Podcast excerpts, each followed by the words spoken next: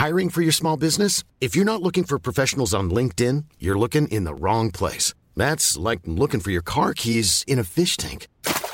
LinkedIn helps you hire professionals you can't find anywhere else, even those who aren't actively searching for a new job but might be open to the perfect role. In a given month, over 70% of LinkedIn users don't even visit other leading job sites. So start looking in the right place. With LinkedIn, you can hire professionals like a professional. Post your free job on linkedin.com slash people today. There's never been a faster or easier way to start your weight loss journey than with PlushCare. PlushCare accepts most insurance plans and gives you online access to board-certified physicians who can prescribe FDA-approved weight loss medications like Wigovi and Zepbound for those who qualify. Take charge of your health and speak with a board-certified physician about a weight loss plan that's right for you. Get started today at plushcare.com slash weight loss. That's plushcare.com slash weight loss. plushcare.com slash weight loss.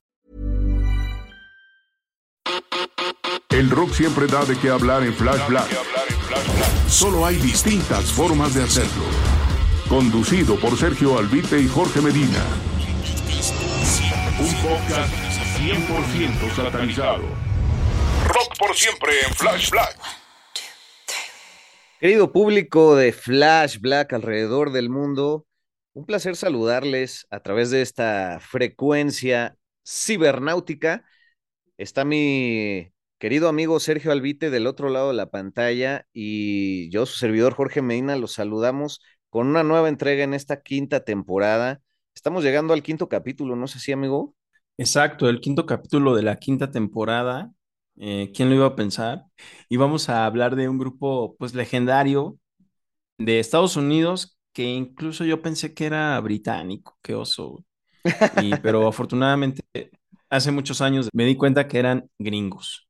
Y hablamos de Blondie, güey, Bandón, Bandón. Además es una banda de la que queríamos hacer un programa pues casi en la segunda temporada, ¿no? Si no me equivoco. Y lo fuimos ahí como que, no, pues luego, luego. Y pues ya, finalmente llegó en la quinta.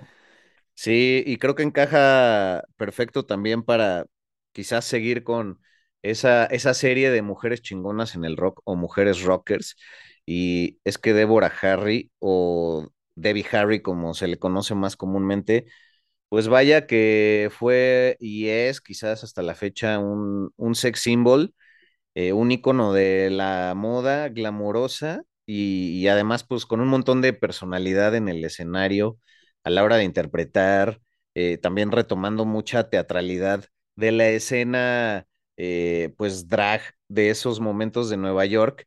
Y justo es que uno relaciona a, Blondie no tanto con, con la escena del CBGBs y demás, pero pues es súper neoyorquino y, es ahí donde a uno le cae el 20 de la importancia que tiene para, para la cultura eh, norteamericana, pero quizás de la confusión que hablabas también tiene que ver que, que su verdadera apreciación musical, y lo han declarado miembros de la banda, llegó más en el Reino Unido. Y de hecho, incluso es más chistoso que en su primer disco debut eh, homónimo, pues sus número uno se dan primero en Australia, güey en Australia es donde se les reconoce y eso hace que también ya turen por, por todo el mundo mucho más fácilmente. Sí, un disco de 1976 donde debutan, que cuando yo lo escuché me sonaba muy como a rock pop de los 60s, casi como Beach Boys, por ahí, con, algunos, con algunas pinceladas a los Beatles y hasta de Who, Pero ya como hacia el final se pone un poquito más rockerón y en el segundo disco es donde todavía van buscando más forma a su sonido. Sí, es que, es que de por sí ya es polémico encontrarle una definición al, al sonido, porque en un principio me gusta mucho que está basado justamente en ese sonido pop de los sesentas, pero de los girl groups, ¿no? De, de los grupos de mujeres femeninas, como en este rollo surf, como bien mencionabas, de los Beach Boys, también mucho de, la onda que traía la Motown Records, eh, este género llamado el bubblegum, y ya le empiezan a meter ciertos tintes como de glitter rock, eh, e incluso hay toques hasta de heavy, me parece que en su segundo álbum es muchísimo más eh, notorio, el Plastic Letters, pero esta evolución es de poco a poco y luego le entran como que a la música disco, pero también su sonido está muy basado en lo que hacía David Bowie, en lo que hacía el señor eh, Brian Eno y como solista y como Roxy Music, ¿no? Entonces es un prisma musical súper interesante que integra todos estos coloridos y pues como bien dicen por ahí, Blondie muy imitado, pero jamás igualado debido a este gran eclecticismo. Sí, eclecticismo que además abarca el new wave, el punk, que es sobre todo donde los ponen los medios, digamos. Exacto. Pero sí, como bien dices, en la música disco, güey, que sí figuraba y casi reinaba a finales de los 70. Digo, hasta Kiss le entró a la música disco.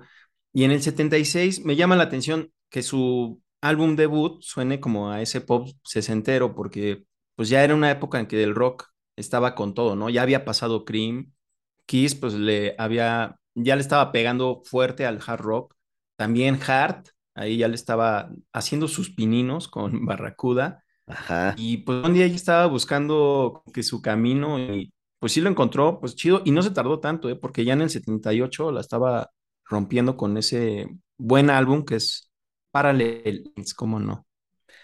El Parallel Line, sí, es que se cortó ahí un poquito el audio, el audio y es el, el más famoso y donde justo ya trabajan con un productor llamado Mike Chapman, que era muy experto también en, en los grupos encabezados por grandes féminas, ¿no? Como eh, la banda de Sweet o incluso Susi 4. Susi 4, ahí va la lista de pendientes, igual para el TikTok o las temáticas de aquí. ¿Por qué no? Pero, güey, pues Pues sí, es, es, es una historia amplia la de Blondie.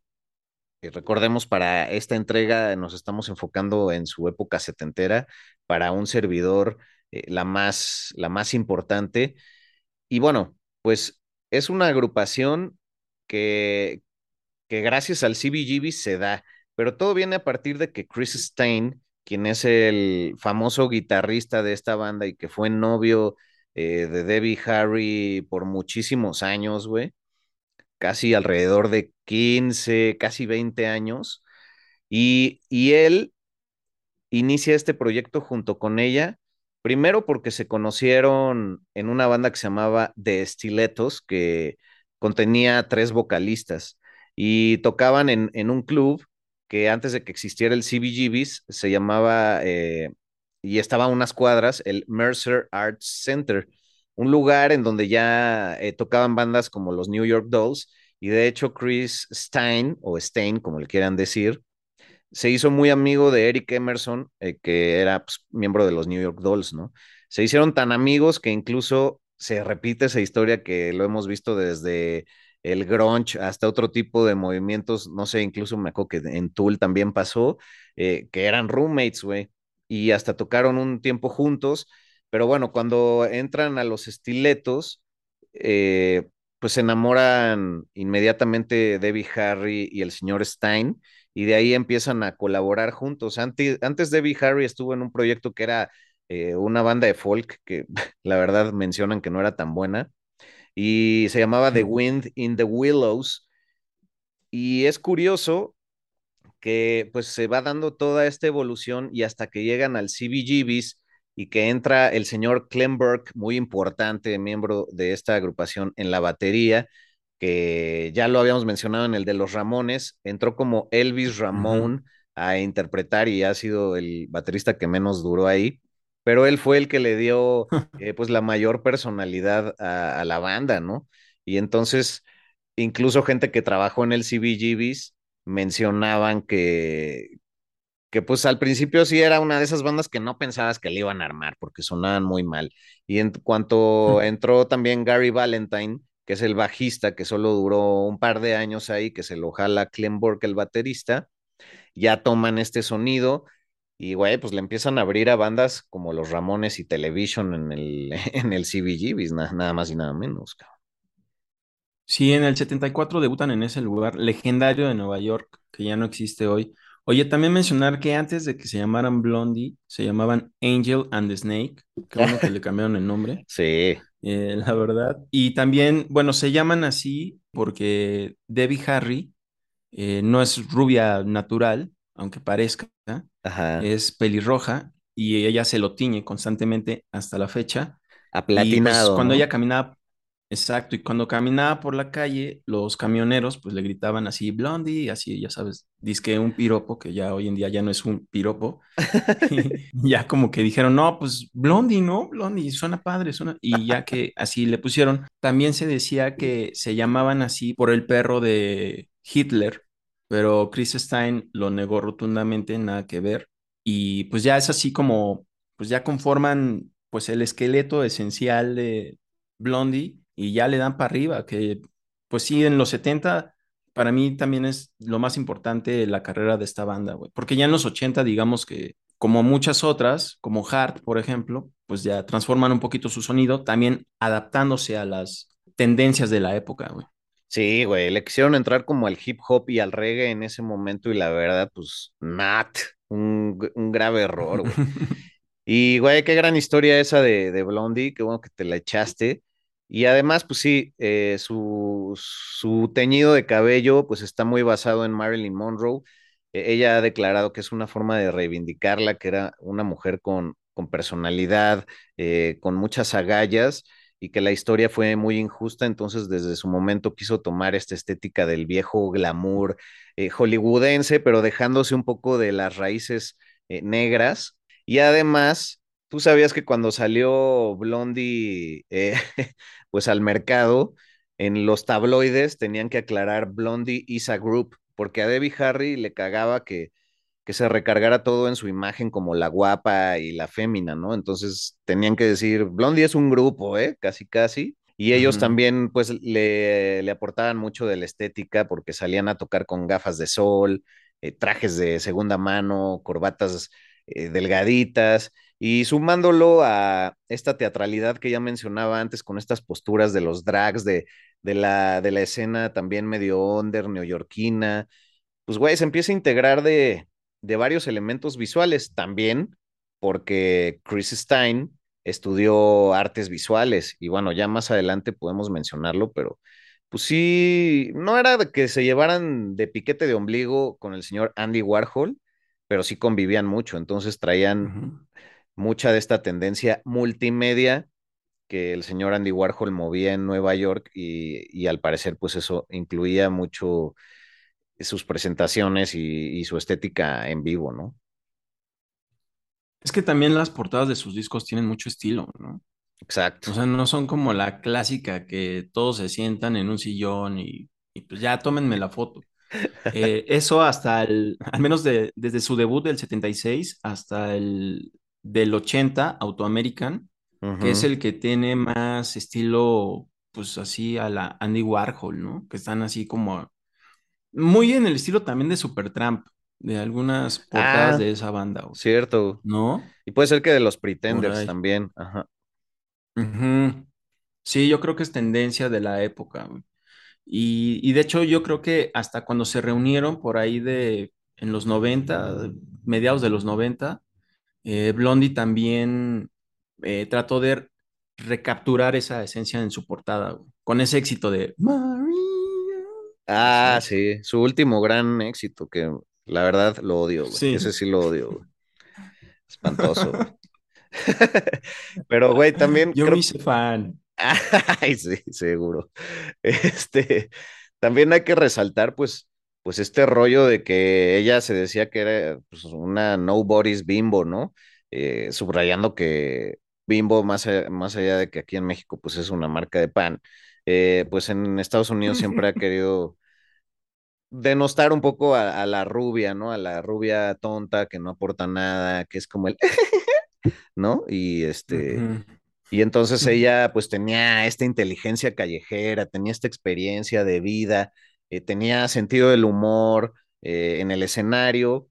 Y bueno, como Patti Smith eh, lo hizo en su momento, que de hecho pues también se codeaban ahí en la escena, llegaron a compartir el, al mismo eh, guitarrista en un momento ahí en el CBGBs, a Ivan Krall, y, y también, por ejemplo, Janis Joplin, que lo platicamos en, en su capítulo, pues seguían a la generación beatnik. Entonces era muy habitual pues moverse desde cualquier punto de Estados Unidos y llegar a la gran manzana, a la gran urbe en busca de la fama. Y, y Debbie Harry dice que, que siempre fue detrás de la fama, que era algo que, que ansiaba. Y pues llega muy joven a Nueva York, güey. O sea, en los 60 ella nace, creo que en el 45, por ahí en Florida. Eh, un detalle que permaneció medio oculto por muchos años es que ella fue eh, dada en adopción desde bebé, entonces fantaseaba mucho con, con su figura materna. Las leyes han cambiado desde esos momentos, pero en, en ese punto de la historia era imposible conocer a tus papás este, genéticos y nunca los conoció. Entonces, eso le invitó a la, a la fantaseada y pues eh, llega alrededor de, no sé si a los 15, 16 años a Nueva York, pues a jugársela como lo hizo Patti Smith también y lo mencionamos en su capítulo. Y bueno, hablando de los famosos aventones que eran muy fácil en la generación beatnik y en ese momento en Estados Unidos, güey, me contaste antes de, de grabar una anécdota muy interesante sobre ella en un aventón, güey. Sí, pues en los 70 era bastante normal en Estados Unidos pedir aventón en las carreteras y bueno, pues bien sabemos del asesino en serie Ted Bundy, que así recogía a sus víctimas. Y precisamente Debbie Harry estuvo a nada de ser una de sus víctimas porque pues ella estaba pidiendo un aventón y Ted Bundy, ¡pum!, que se la topa y la recoge, pues no, pues trépate, te doy un aventón. ¿Para dónde vas? No, pues acá cerca, órale, vamos. Pero que en los primeros momentos ella se dio cuenta que pues este güey estaba raro porque no hablaban, a pesar de pues subir a una desconocida a su coche, ¿no? Y se dio cuenta que también la puerta pues no tenía de dónde bajar la ventana, eh, no había ni seguro y, y que ya como que ella no tardó en darse cuenta y que casi, casi inmediatamente a los pocos metros le dijo, oye, ¿sabes qué? Pues mejor no, déjame por acá. Y ya como que él se salió del coche para abrirle por fuera y así fue como, como ella se fue. Y pues ella se dio cuenta que era un asesino serial eh, tiempo después, cuando ya se, se, enteró del juicio de este güey, ¿no? Ah, cuando publicaron las fotos y demás, y que fue un juicio que aparte duró como 10 años, güey.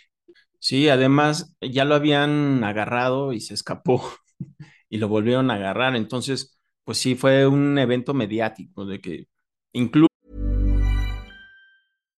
One size fits all seems like a good idea for clothes until you try them on. Same goes for healthcare. That's why United Healthcare offers flexible, budget friendly coverage for medical, vision, dental, and more. Learn more at uh1.com. Hiring for your small business? If you're not looking for professionals on LinkedIn, you're looking in the wrong place. That's like looking for your car keys in a fish tank. LinkedIn helps you hire professionals you can't find anywhere else, even those who aren't actively searching for a new job but might be open to the perfect role. In a given month, over 70% of LinkedIn users don't even visit other leading job sites. So start looking in the right place. With LinkedIn, you can hire professionals like a professional. Post your free job on linkedin.com slash people today. Hey, I'm Ryan Reynolds. Recently, I asked Mint Mobile's legal team if big wireless companies are allowed to raise prices due to inflation. They said yes. And then when I asked if raising prices technically violates those onerous two-year contracts, they said, what the f*** are you talking about, you insane Hollywood ass?" So to recap, we're cutting the price of Mint Unlimited from $30 a month to just $15 a month. Give it a try at mintmobile.com slash switch. $45 up front for three months plus taxes and fees. Promoting for new customers for limited time. Unlimited more than 40 gigabytes per month. Slows. Full terms at mintmobile.com.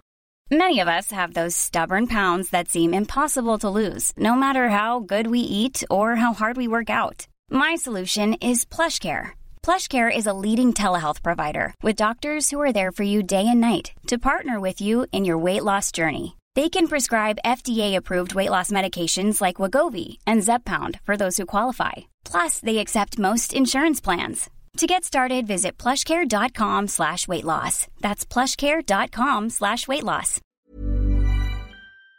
Incluso en esa época, todos se enteraron, güey. O sea, no era necesario Twitter ni nada. Güey, justamente hace unos días eh, vi una película que creo que se llama No Man of God, donde sale Elijah Wood, y justo es sobre todos estos perfiles psicológicos que, que armaron en un momento de los 70s, 80s de, de los asesinos en series, y está muy fuerte, güey. Digo, punto y aparte para los que les interese, ¿no?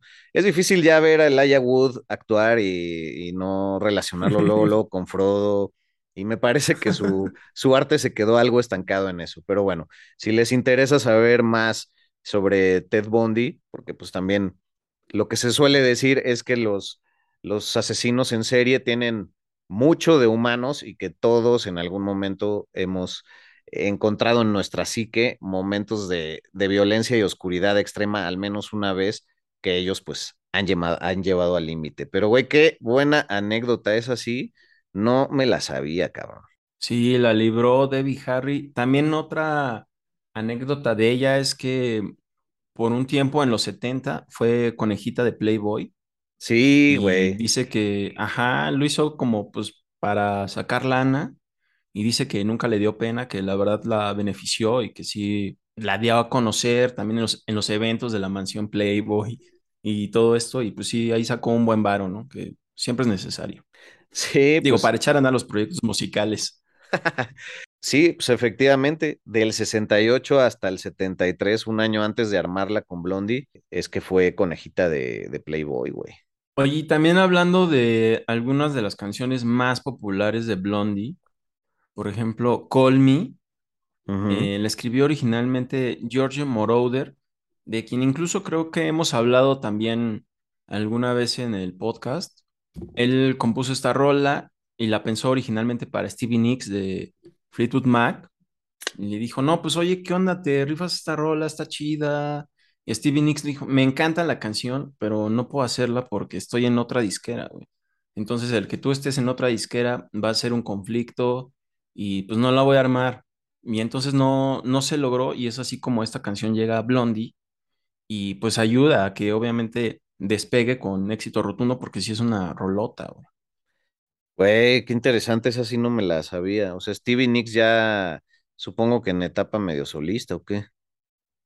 Sí, sí, sí, ella ya estaba súper consolidada y es por eso que la buscan para esta canción, pero no se concreta solamente por el conflicto de las disqueras, güey. Güey, qué fuerte. Pero mira lo que, lo que es Dios y lo que es la vida, ¿no?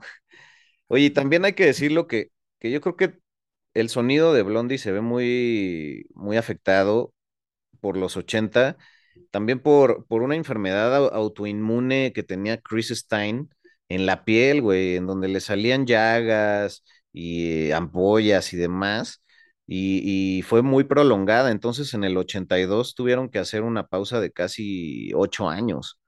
Entonces eh, ya no podía hacer giras y así. Entonces yo creo que cuando estaban logrando hilvanar algo interesante y mutando ese sonido tan ecléctico, porque hay que decirlo, ellos no tenían reglas para su sonido y estaban siempre dispuestos a, a experimentar, pues es cuando se, se ven obligados y, y, güey, del 82 hasta fines de los 90 que, que hicieron esta pausota, güey. Y bueno, para no olvidar también ya decíamos que se llevaban con, con Andy Warhol, pues incluso hay pinturas del rostro de David Harry, así como los hay de, de Marilyn Monroe en, en, en, pinturas de pop art hechas por, por Andy Warhol, güey. Ah, órale, eso lo desconoció completamente.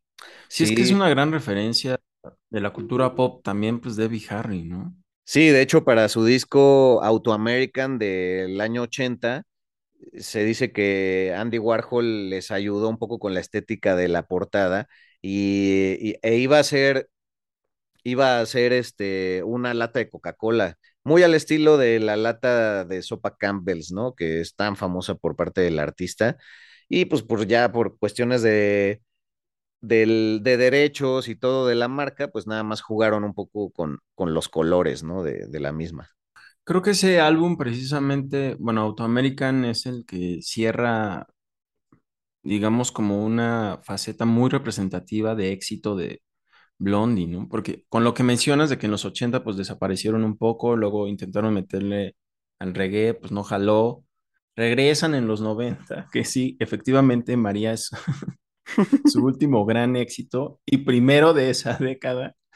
Y pues ya ahorita realmente solo han vivido de, pues del éxito de antaño, ¿no? O sea, bueno, es- esa es la impresión que yo tengo. no, y en abril de este año estuvieron en gira, güey. Eh, no sé si sigan, no creo. También eh, Chris Stein tuvo que bajarse de, de la gira, güey, por cuestiones cardíacas. Entonces entró por ahí un bajista que en algún momento estuvo en los Sex Pistols, no, no recuerdo el nombre, digo, pero como guitarrista entró. Y, y sí, pues sus, sus sencillos no tienen nada que ver de una época a la otra. Yo sí le diría a la gente, si quieren realmente conocer a Blondie, échense completito el disco debut y van a entender toda esta mutación y luego entrenle al, al Parallel Lines. Eh, hay una anécdota importante, su primer gran sencillo en la vida fue el Ex Offender. Eh, ese, esa canción se llamaba Sex Offender en un principio, pero obviamente pues la censura tenía que hacer lo suyo. Entonces dijeron, bueno, vamos a ponerle una X que era muy habitual para la, música punk que, que pues surgía en ese momento en el mundo y la X la usaban para un montón de, de pósters, de portadas de discos, de nombres de canciones y ahí es donde Blondie lo adapta porque pues si decimos que están en el punk, quizá para alguien que los escucha dice, güey, ¿dónde está el punk? En Blondie, ¿no? Pero era mucho de, la actitud y de la estética eh, que va asociada. Y bueno, Ex Offender hace número uno en Australia, como ya había dicho, y eso también provoca que se vayan de gira por el mundo.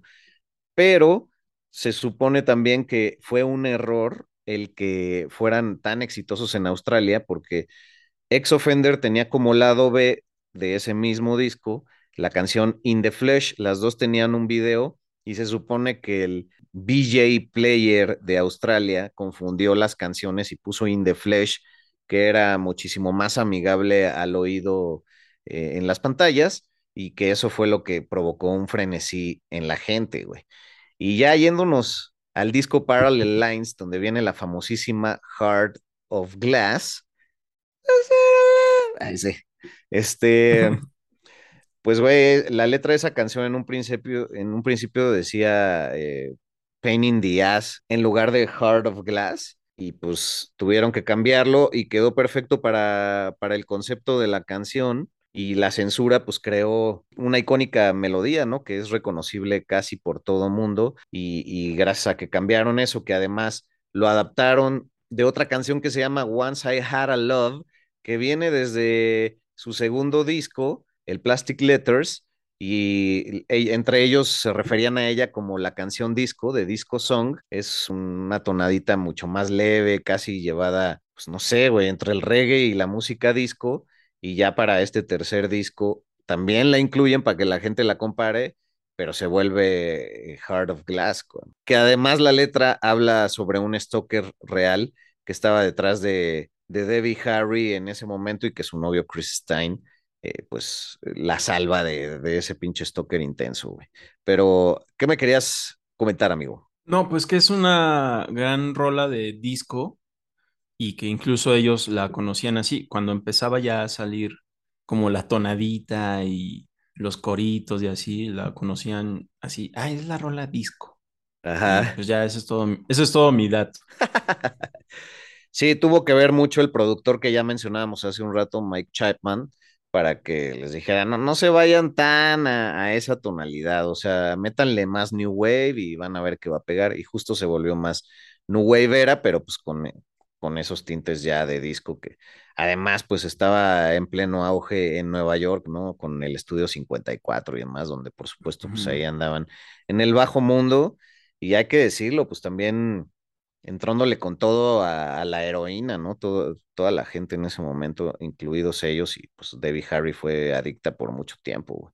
Y güey, pues ya para no dejar atrás el tema de Andy Warhol, ¿qué opinas que el día en que rompieron, cortaron o terminaron su relación Chris Stein y Debbie Harry fue justo el día en que fallece Andy Warhol, el 22 de febrero de 1987? No sé si lo quisieron hacer algo a propósito, simbólico, a partir de esa muerte, pues la muerte de su relación, pero, pero está raro, ¿no? Sí, o a lo mejor ya habían cortado desde hace mucho y lo anunciaron ese día para acá también entrar en el tren. No, eso, bueno, es, es un chiste, es un chiste mío, pero.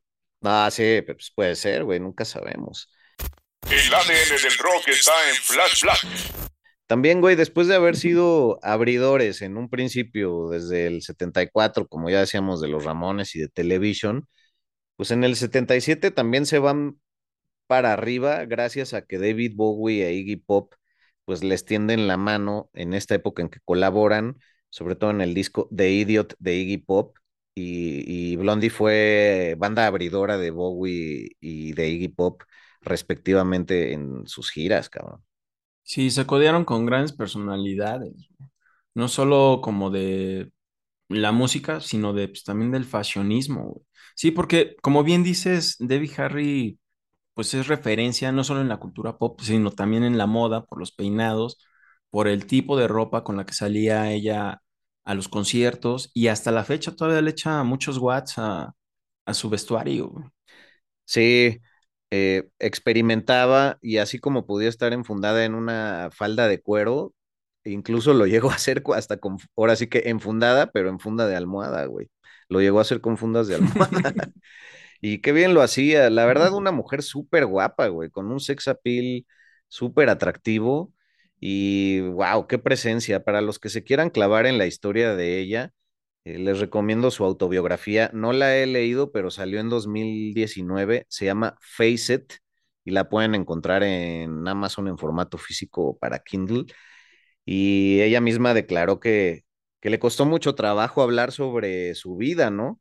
Sobre todo por estas cuestiones medio ocultas de que es adoptada y, y todo su rollo de identidad y que su adolescencia fue algo bastante difícil pero creo que está ahí a la mano para rascarle un poco más e incluso debe haber pues, unos grandes datos ocultos.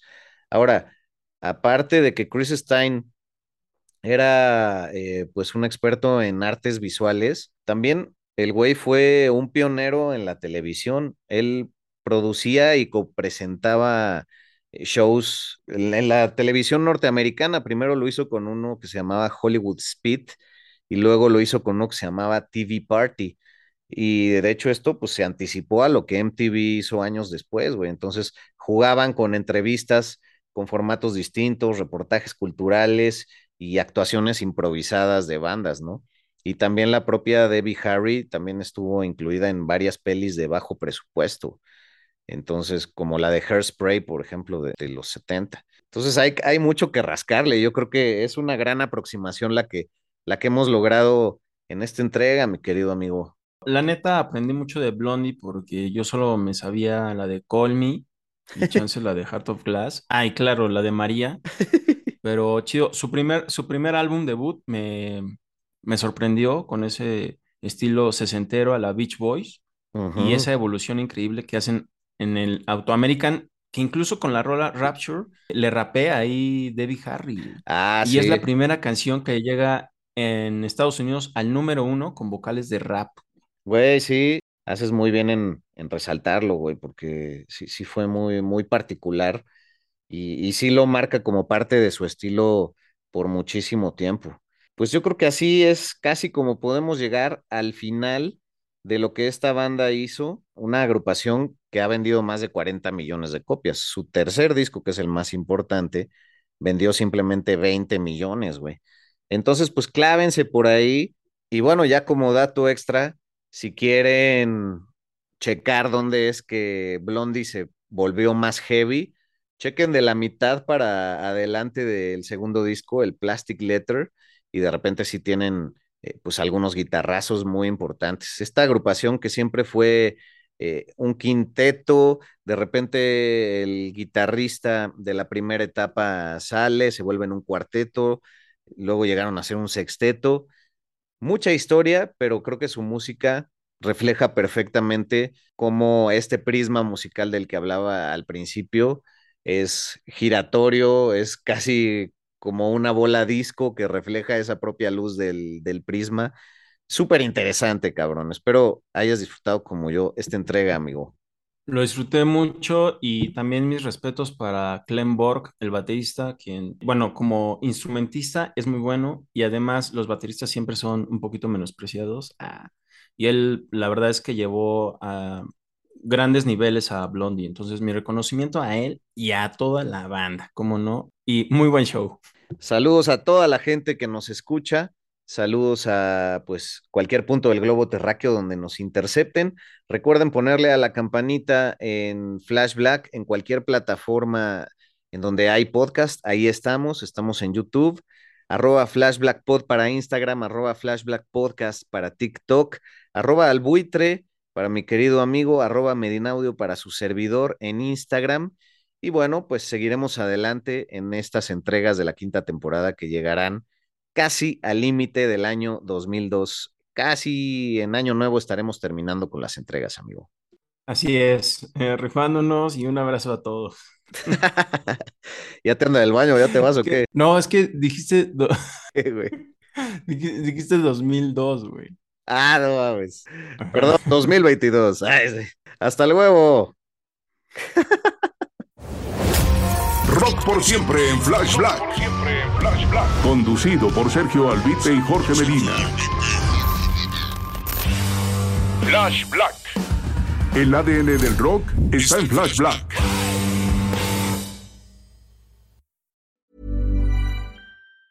Even on a budget, quality is non-negotiable. That's why Quince is the place to score high-end essentials at 50 to 80% less than similar brands. Get your hands on buttery soft cashmere sweaters from just 60 bucks, Italian leather jackets, and so much more.